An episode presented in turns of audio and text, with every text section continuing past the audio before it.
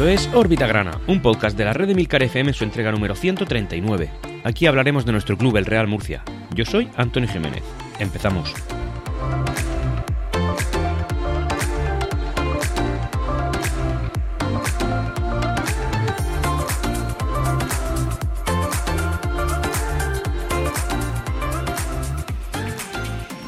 Y hola, bienvenidos a todos una semana más, una quizá no tan buena semana más, en la que nuestro Real Murcia pues ha empatado en casa. La verdad es que tengo que ponerme a ver datos históricos, pero creo que la nueva condomina nunca nos ha sentado bien como estadio local. Es decir, el Real Murcia no suele sacar resultados especialmente reseñables en nuestro estadio desde que disputamos nuestros partidos en él.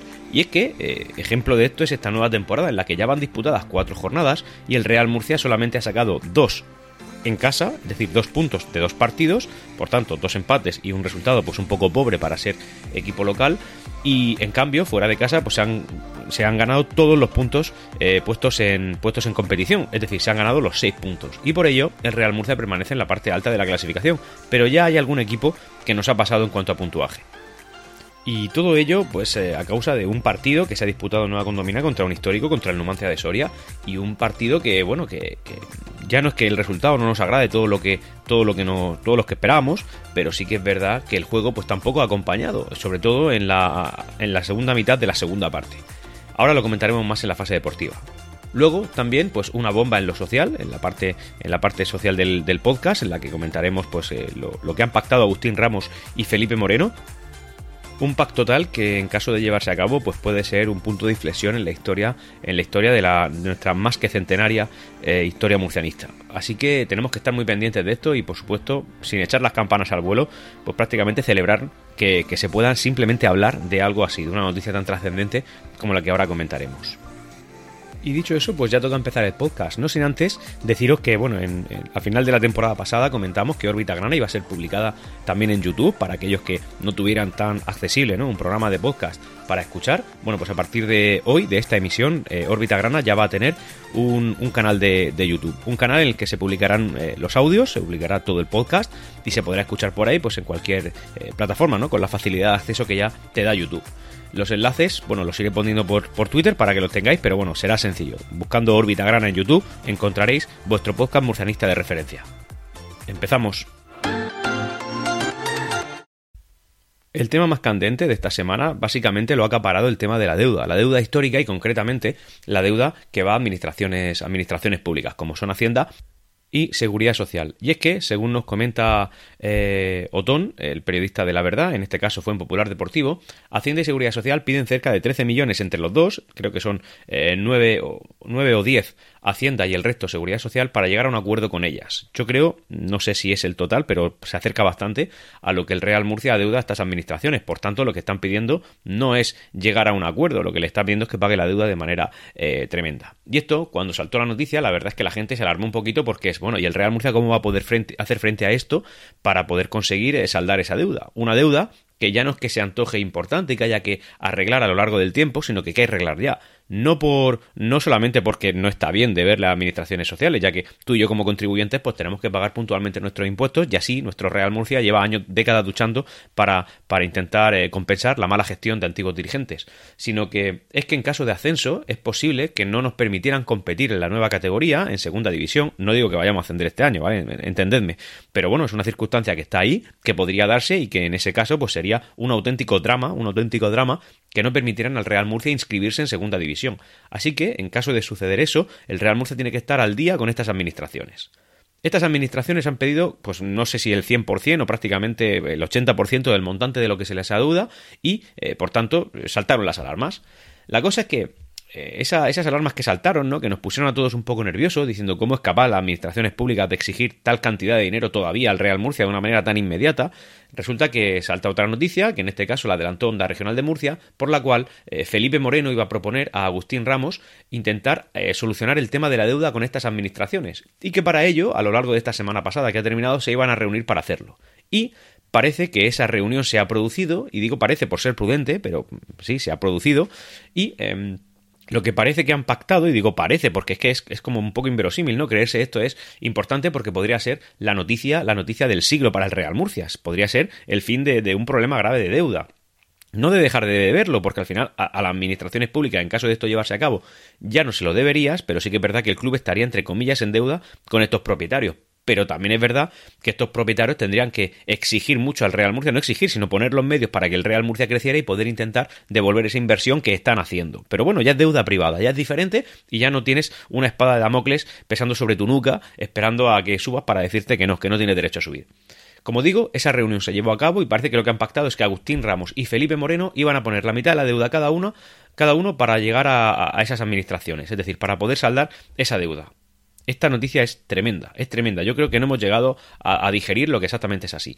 Y si fuera así, habría que, hombre, no, insisto, no me gusta lanzar las campanas al vuelo, pero también nos gusta un poco hipotetizar, ¿no? Eh, pensar, soñar, ¿por qué no, coño? Pensamos, queremos lo mejor para nuestro Real Murcia.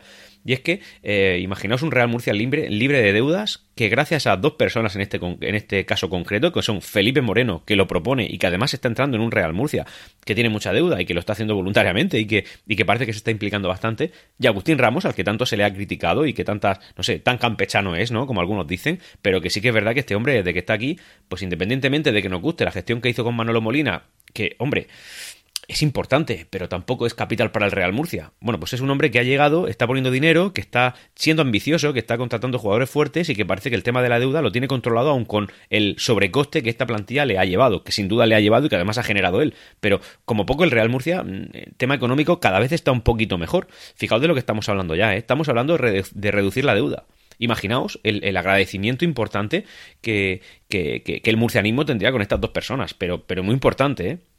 Y claro, todo esto tú te pones a pensar que dices, bueno, es que el Real Murcia está lanzando todas estas buenas noticias, ¿no? En forma de cuentagotas para que la afición lo reciba, pero no hay nada en lo que se sustente. Y es que encima sí se sustenta en cosas. Por ejemplo, el Real Murcia, la deuda que tiene la mantiene porque van subiendo los intereses, pero Real Murcia, todo, pero todo lo que, realmente todo lo que lleva, eh, digamos, al corriente, o sea, todo lo que tiene que llevar día a día, lo sigue llevando al día. Es más, eh, también hay otra noticia que publica también José Otón, en este caso también en La Verdad, en la que dice que Agustín Ramos ya ha pagado 130.000 euros destinados a clubes como Celta de Vigo y agencias de representación como Bahía Internacional para evitar que pudieran solicitar la eh, liquidación de la entidad. Por tanto, lo que claramente eh, Agustín Ramos está buscando es el fin del concurso de acreedores. Y para ello ya no le queda tanto. Me parece que el Real Murcia tenía que poner aproximadamente unos 200.000 euros para llegar a ese final. Eh, Agustín ha puesto ya 130.000 y solamente está a 90.000 para deudas como el Rayo Vallecano y el, exjugador Samuel Baños, por lo cual el Real Murcia, bueno, esto es una deuda que se arrastra desde el año 2009 para que os hagáis una idea, y con esto ya el Real Murcia podría solicitar la salida del concurso de acreedores. Es que esta pequeña noticia, o sea, pequeña por contextualizar, ¿vale? Porque estamos hablando de 13 millones a administraciones públicas, pero que de repente se pongan aquí 200, 220 mil euros para que el Real Murcia pueda salir del concurso de acreedores, hombre, esto es mérito de quién es. Es mérito de una persona que, que, ha sido criticada hasta la extenuación por haberse metido en sobrecostes que nadie esperaba. Y no sobrecostes de, de, de de decir, bueno, es que no sobra el dinero. A lo mejor alguna cosa en concreto sí, no muy grande, por ejemplo, un portero llamado Joao Costa. Pero en cualquier caso, sí que es verdad que ha traído pues, jugadores de empaque, de nivel, jugadores que en otras circunstancias no habrían venido, que posiblemente nos habrían supuesto menos coste, pero también es verdad que no estaríamos nosotros mirando con el rabillo del ojo hacia la parte alta de la clasificación de Primera Federación, nada más empezar la liga. Y, además sospechando que tenemos plantilla para sostener esta situación a lo largo de, de, de, todo el campeonato, independientemente del resultado que hayamos tenido contra el Numancia de Soria. En fin, pues para que lo tengáis en cuenta. Y además, otra noticia que también viene a todavía refrendar más lo que estoy comentando es que la directiva está intentando también comprar la deuda de Samper para condonarla. Esa deuda es cerca de 2,2 millones y podrían y con ello se rebajaría lo que el Real Murcia debe, es decir, su pasivo. Y con ello también eh, bajaría la deuda. O sea que si van a pagar 2,2 millones de deuda a Samper que con perdón, vaya, eh, vaya, en fin, vaya les tenemos para que, que estar debiéndole dinero a, a, los Samper, cuando son ellos los que, con ellos empezó todo, con ellos empezó toda la debacle y toda la penuria que el Real Murcia está pasando, bueno, pues comprar 2,2 millones de deuda, imagino yo que a un coste inferior de 2,2 millones, pero eso simplemente para condonarlo y bajarlo del pasivo del Real Murcia, hombre, pues son más cosas. Es decir, no es que el Real Murcia se haya venido arribísima, eh, el Real Murcia me refiero al club, ¿no? A los dirigentes, se hayan venido arribísima con los gastos y se hayan olvidado, se hayan olvidado de los ingresos, es decir, de lo que tienen que pagar realmente, de la, de la deuda. No, no, no se han olvidado para nada, lo tienen súper presente y lo están trabajando. Además, trabajando parece que bien. Sin lanzar las campanas al vuelo, sinceramente podríamos decir que estamos en la mejor situación económica que hemos vivido en los últimos 15 años, posiblemente 15 años. Ya, para continuar con la parte social, no queda mucho que decir y son dos noticias de, menor empaque, pero bueno, está bien, esto, está bien porque es imagen del club y es que el Real Murcia va a estrenar autobús en el próximo desplazamiento que tenemos hacia Barcelona. Sabéis que tenemos un autobús que ya, no sé si lo tenemos tres años o así, ¿no? Con el mismo diseño, que además era el mismo que compartíamos con, lo que pasa que han cambiado un lateral, eh, compartíamos con el Real Murcia de baloncesto. Sabéis que hace tres años cuando, o dos años cuando el Real Murcia Basket estaba en, en Liga Lev, teníamos el autobús lo compartíamos, por un lado ponía Real Murcia CF y por el otro lado Real Murcia Basket y era un autobús que está chulo. Ese mismo diseño ha permanecido y ese es el que parece que se va a cambiar y que a partir de ahora va a tener pues para dar una mejor imagen de cara al futuro y que, este autobús luzca por todas las localidades de España. Eh, al menos en la parte este ¿no? de, la península y ya está, pues esta noticia a mí siempre me gusta, ¿sabes? Porque estos diseños eh, son diseños que, que creo que dan publicidad al club, que dan imagen y que siempre tener un buen autobús que se vea por ahí, que la gente diga, vaya, qué autobús más chulo tiene este equipo de Murcia. Pues creo que siempre es interesante. Así que esto es otro pasito más. También, para ir terminando con la parte social, decir, bueno, pues unos pequeños comentarios que, que, me hizo mucha gracia, ¿no? Que en la verdad publicó Paco Belmonte. Paco Belmonte, como sabréis, es el dirigente del, del, del, del Cartagonova. Dijo que le he dicho, porque, a ver, perdón, contextualizo un poco. Parece que eh, Paco Belmonte y Felipe Moreno pues se conocían de antes con el tema de unos negocios que el, Cartagena, o el Cartagonova, perdón, a veces me equivoco, tenía con el Leganés y además eh, hubo un par de años en los que hubo traspasos importantes entre el Leganés y el Cartagonova por los cuales pues, los jugadores iban pasando con cierta facilidad, ¿no? Era como que el club del sur de la región de Murcia tenía esa, tenía esa preferencia a la hora de fichar a gente del Leganés. Así que Felipe Moreno y Paco Belmonte pues tienen cierta relación. También parece que en su momento Felipe Moreno le preguntó a Paco Belmonte sobre la posibilidad de adquirir pues cierta parte de la propiedad del Real Murcia y en ese caso no salió ninguna declaración. También otros rumores que se manejaron en su día era que Felipe Moreno le había propuesto a Paco Belmonte que entrara con él también en la propiedad del Real Murcia o al menos eh, como ayudante suyo, ¿no? O como yo que sé, consejero, persona que da consejos, yo que sé, cualquier cosa que entrara también dentro de la estructura del Real Murcia y que en su día pues Paco Belmonte eh, declinó, declinó la opción. Y ahora, en la verdad, lo que dice Paco Belmonte es que lo que le dijo, lo que le dijo a Felipe Moreno, que es que si entraba en el Real Murcia está como una cabra. Y que además Felipe Moreno no le ha pedido eh, ir con él y además él no se iría.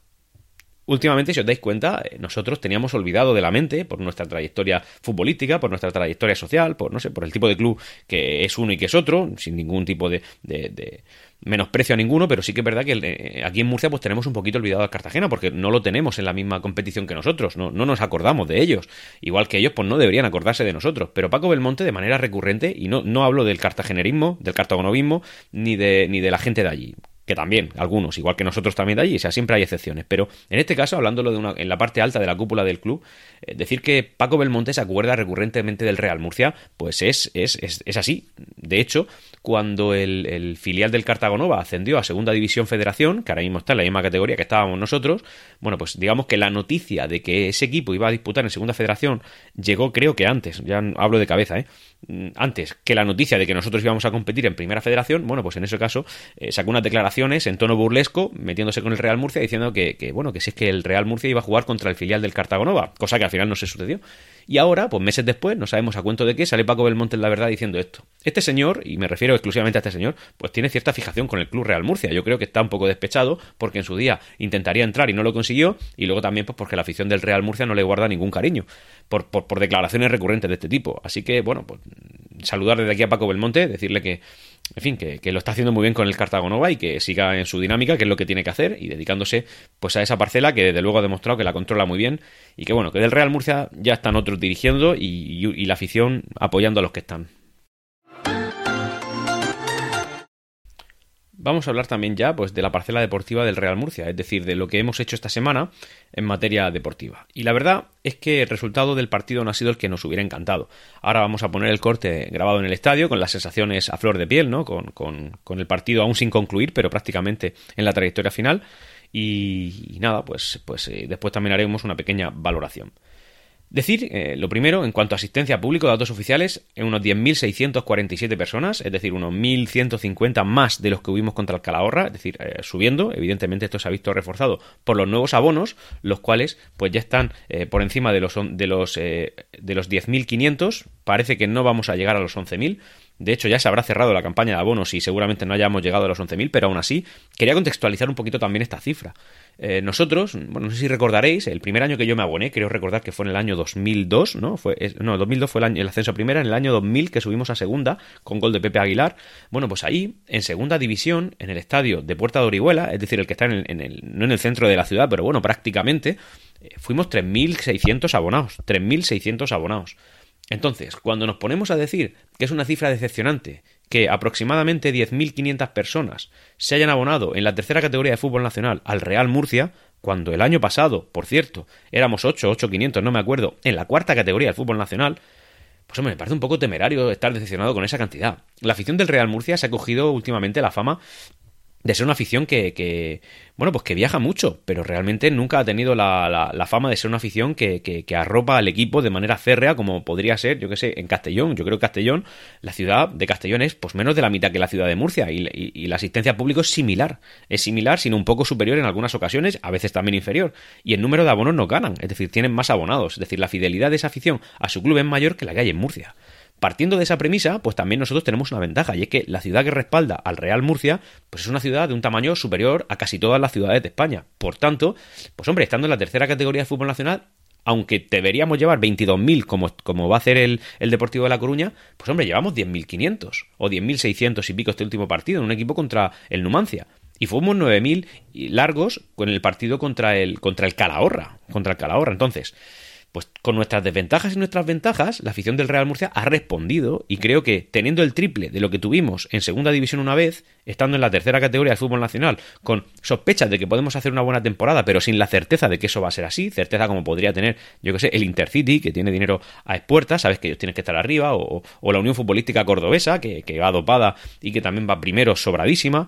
Bueno, pues, pues partiendo de esa premisa de que nosotros no estamos a ese nivel, somos 10.500 abonados y esos son los que fuimos al partido, en un horario que también es propicio para ir, pero realmente contextualizando, pues yo no lo veo malas cifras. Oye, ¿me gustaría que fuéramos los 22.000 que he dicho antes? Por supuesto, sin duda me encantaría. Ahora, no creo que tengamos que estar deprimiéndonos porque, porque ese sea el número de, de asistentes o de abonados que tenemos. Creo que es una cifra razonable tirando a alta para lo que es el contexto del Real Murcia. El núcleo duro se ha ampliado. Es decir, no podemos negar que cuando antes el núcleo duro éramos, y lo decíamos, ¿eh? no sé, hace un par de décadas, yo recuerdo que decía, el núcleo duro del Real Murcia somos los 3.000 de siempre.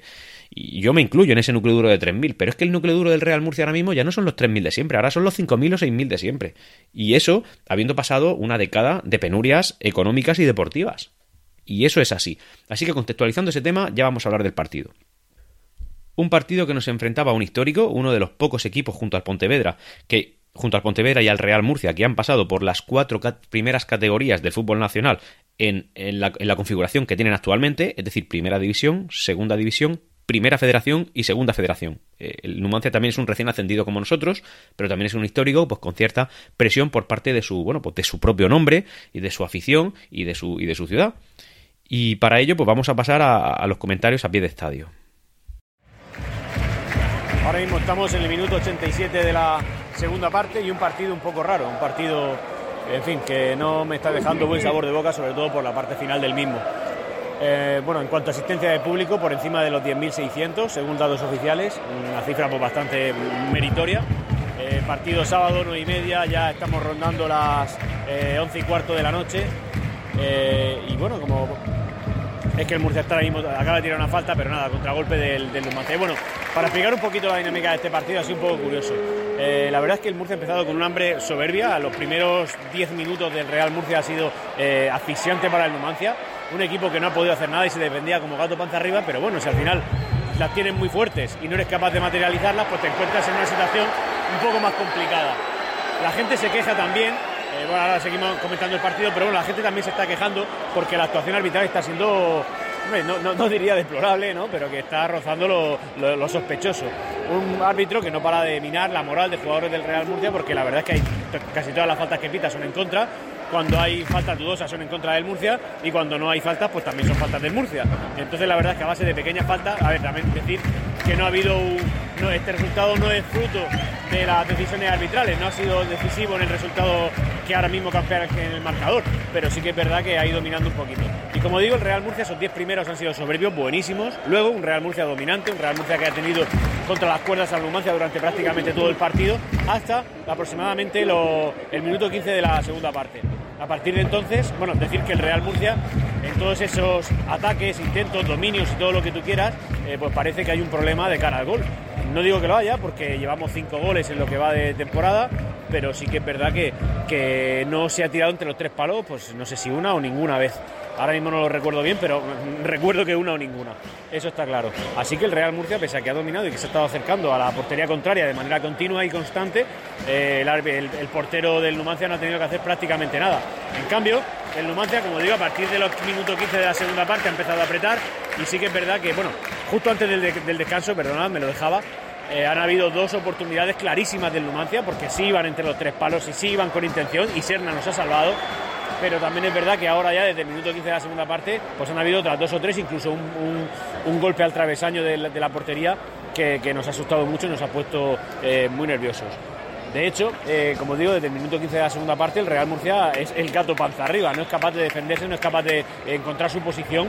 Tampoco es que el Numancia esté dominando de una manera exagerada, pero sí que es verdad que está siendo la palabra quizá no sea efectivo porque no ha marcado gol, pero sí que es verdad que ha sido peligroso porque cada vez que se acercaba nos pegaba un susto. Y está jugando al contragolpe, también con ciertas pérdidas de tiempo, nada, a ver, pérdidas de tiempo molestas, pero no exageradas, pero sí que es verdad que, el Numancia en, muchas fases del partido pues nos está metiendo el miedo, porque cada contragolpe que tiene tenía intención y tiene buena dirección. Me parece raro que este equipo en la jornada 4 aún no haya marcado absolutamente ni un solo gol a su favor y ahora mismo nos encontramos en una situación similar que he descrito a la que he descrito en la segunda parte. El Real Murcia está intentando defenderse, intenta atacar, pero conforme la pierde, automáticamente o el árbitro te para o el Numancia contragolpea y lo hace con, con, bastante miedo. Estamos nerviosillos y la verdad es que los cambios que ha introducido Mario Simón no es que hayan mejorado el partido ni nada, sino que el Real Murcia realmente está siendo más inofensivo que antes. Cero tiro, cero tiro, entre uno y, entre cero y un tiro entre los tres palos, la verdad que eso pues no me preocupa por los goles que hemos marcado en jornadas anteriores, pero sí que es verdad que, que en casa no estamos haciendo un buen papel. Y esto es lo que se ha visto. La verdad es que ha sido un partido que ha acabado resultando decepcionante. Decepcionante porque, como he dicho al principio del podcast, creo que la nueva condomina pesa, el Enrique Ronca le pesa al, equipo. Aquí no ha habido ansiedad, no era como el Calahorra, que fue un dominio pues, prácticamente completo del partido, pero no sé, esa ansiedad fue la que no te permitió marcar, porque creo recordar, ¿vale? Hablo de cabeza, que sí que hubieron tiros con intenciones. Aquí no, aquí en este partido contra el Numancia parece que ha habido, eh, en fin, graves problemas de cara al gol. Los últimos metros no ha habido nada. Por ejemplo, si nos ponemos a pensar en Pedro León, Pedro León parecía que a partir de, ese, de, esa, de esa Ecuador, ¿no? De la, de la primera parte, de la segunda parte, perdón, le faltaba gasolina. De hecho, acabó siendo cambiado. Miku, Miku tremendamente inoperante. Yo de Miku, hombre, no digo que esperara más, pero sí que es verdad que Miku ahora mismo en las cuatro primeras jornadas, y creo que ha disputado minutos en los cuatro, en los cuatro encuentros, pues hombre, todavía no, está dando el resultado que esperábamos. Inusa, Inusa parece que sale como con ansiedad, ¿no? Sale como a 200 kilómetros por hora, pero sin, pero sin un volante que lo dirija. Corre para adelante y ya está. La verdad es que en fin, en esa parte ha sido frustrante. el equipo que ha salido de inicio lo, hizo bastante bien. Incluso Íñigo Piña, que en algún momento de, la temporada ha tenido malos momentos. Bueno, pues yo creo que este partido no lo ha hecho mal. Creo que ha sido reseñable su actuación. Pero sí que es verdad que el Real Murcia es como que se le ha hecho un clic en esa parte y, de repente, pues, eh, tengo que decir que, el empate ha resultado justo y por los pelos. Porque la intención que llevaba el Numancia no es la que llevaba el Real Murcia. El Numancia ha podido marcar 3-4 goles fácilmente si hubiera tenido una orientación un poco mejor o menos suerte Serna pero el Murcia no, el Murcia no ha podido marcar prácticamente nada, nada. Así que, como digo, ha sido un partido que me, ha resultado un poco decepcionante. Luego también los cambios que hizo Mario Simón pues tampoco sirvieron para mejorar. De hecho, parece que conforme se hicieron, el Real Murcia se descompuso. Y también, pues lo de siempre, ¿no? Parece que la nueva condomina es el campo de pruebas para los árbitros en prácticas. Yo no sé si este árbitro era en prácticas, pero desde luego mm, no tengo, o sea, no tengo la, la, más mínima duda de que la intención del árbitro es hacerlo lo mejor posible. Pero que y, también soy consciente de que, de que mi criterio pues, puede verse afectado por, por, el sentimiento que le tengo al Real Murcia y no a cualquier otro equipo como el Numancia. Es decir, está claro que yo seguramente vea eh, que me perjudican más que de lo que me favorecen, pero de verdad, punto por punto, es que cuando es que habían cosas que no tenían sentido. De hecho, la última jugada del partido, la recuerdo bien, el Real Murcia le habían hecho pues una, un córner o una falta, era en plan, bueno, vamos a dejar que el Murcia la tire. Y no, no, automáticamente pinta al final sin, sin dejar que, que, tire nada. Cuando era la última, era la, la ultimísima del partido. Eso igual, no digo yo que no hubiera dado el 1-0, pero como poco le habría dado algo de emoción al tema. Y a lo mejor, pues con suerte, el 1-0. Así que lo del tema arbitral es recurrente. Era recurrente en Segunda Federación, era recurrente en Segunda División B y ahora es recurrente en Primera Federación. No entiendo qué pasa con los árbitros cuando vienen a nuestro estadio, que siempre tengo la sensación de que nos están mareando. También os digo que yo he visto los partidos que hemos jugado fuera a través de la plataforma esta de Instat y no he tenido la sensación de que hayamos salido perjudicados, por ejemplo, en el partido contra la Real Sociedad B. Y tampoco tuve la sensación de salir perjudicado en el Intercity. Por tanto, pues a lo mejor mi percepción no está tan sesgada por el murcianismo. A lo mejor no está tan cegada. Cuando veo que hay alguna cosa que no me cuadra, pues tengo ese sentimiento. Y cuando no me descuadra, significa que alguien habrá hecho bien. Y, no, y, alguna vez incluso salgo con la sensación de que nos han favorecido. O sea, yo tengo las tres sensaciones, por tanto, no siempre pienso que nos perjudican. Y esto es por encontrar una explicación a lo que pasa con los árbitros. Bueno, y llegados a este punto, decir que no tengo noticias de píldora. Siempre hay cosas de mucho interés, pero tampoco creo que haya que estar trayendo recurrentemente ciertos temas. Así que en la parte de píldoras, ¿no? Cosas que nos pueden interesar, que pueden estar directa, indirecta o no relacionadas con el Real Murcia. Decir que, bueno, que no, no queda mucho. Sí que me gustaría recordaros que tenéis a vuestra disposición, como siempre, ¿no? Los canales de Discord eh, de, de Emilcar FM. Podéis entrar en emilcar.fm barra Discord, lo digo siempre a la salida del podcast. Y también, pues la novedad que esta semana vamos a traer, que es la emisión por, por YouTube. Eh, YouTube es una plataforma de vídeo en la que se podrán ver, bueno, pues las ondas moviéndose de órbita grana y tal mientras yo hablo. Este podcast se va a poder escuchar por ahí. Y también deciros que hay muchas aplicaciones que permiten mm, ver YouTube apagar la pantalla y seguir escuchando. Es decir, que se puede usar también como plataforma de podcast. Y a lo mejor con esto conseguimos llegar a más gente menos profana en el tema de la tecnología, pero sí con interés de poder escuchar algo de murcianismo. Así que, querido murcianista, lo que sí que me gustaría es recordarte que se lo puedes poner a tu padre y a tu abuelo que escuchen Orbita Grana de una manera sencilla en cualquier smartphone de gama baja, da igual, con un YouTube y ya está, se lo pones de fondo y seguro que como poco le va a entretener. Y así intentaremos hacer crecer este humilde podcast, ¿no? Que nació hace cinco años con la, con la intención de hacer crecer el murcianismo, de darse a conocer, de, de prodigar la palabra de nuestro señor Real Murcia y de esa manera pues llegar a más gente. Y la única forma que tengo es, eh, bueno, apelar a ti, a tu sentimiento murcianista y que puedas comentárselo pues al que tienes al lado y decirle, oye, ¿has escuchado el, podcast este que se llama Orbita Grana? No, pero es que yo no escucho podcast, no pasa nada, caballero, lo tiene usted en YouTube. Más fácil no se puede poner porque aquí está la red de Milcar FM respondiendo para que esto pueda llegar a la mayor cantidad de personas posibles. Dicho eso, dejo de divagar, gracias por estar ahí y nos vemos, nos escuchamos la semana que viene.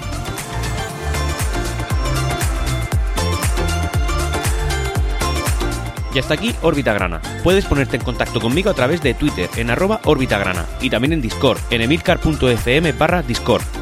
Hasta pronto.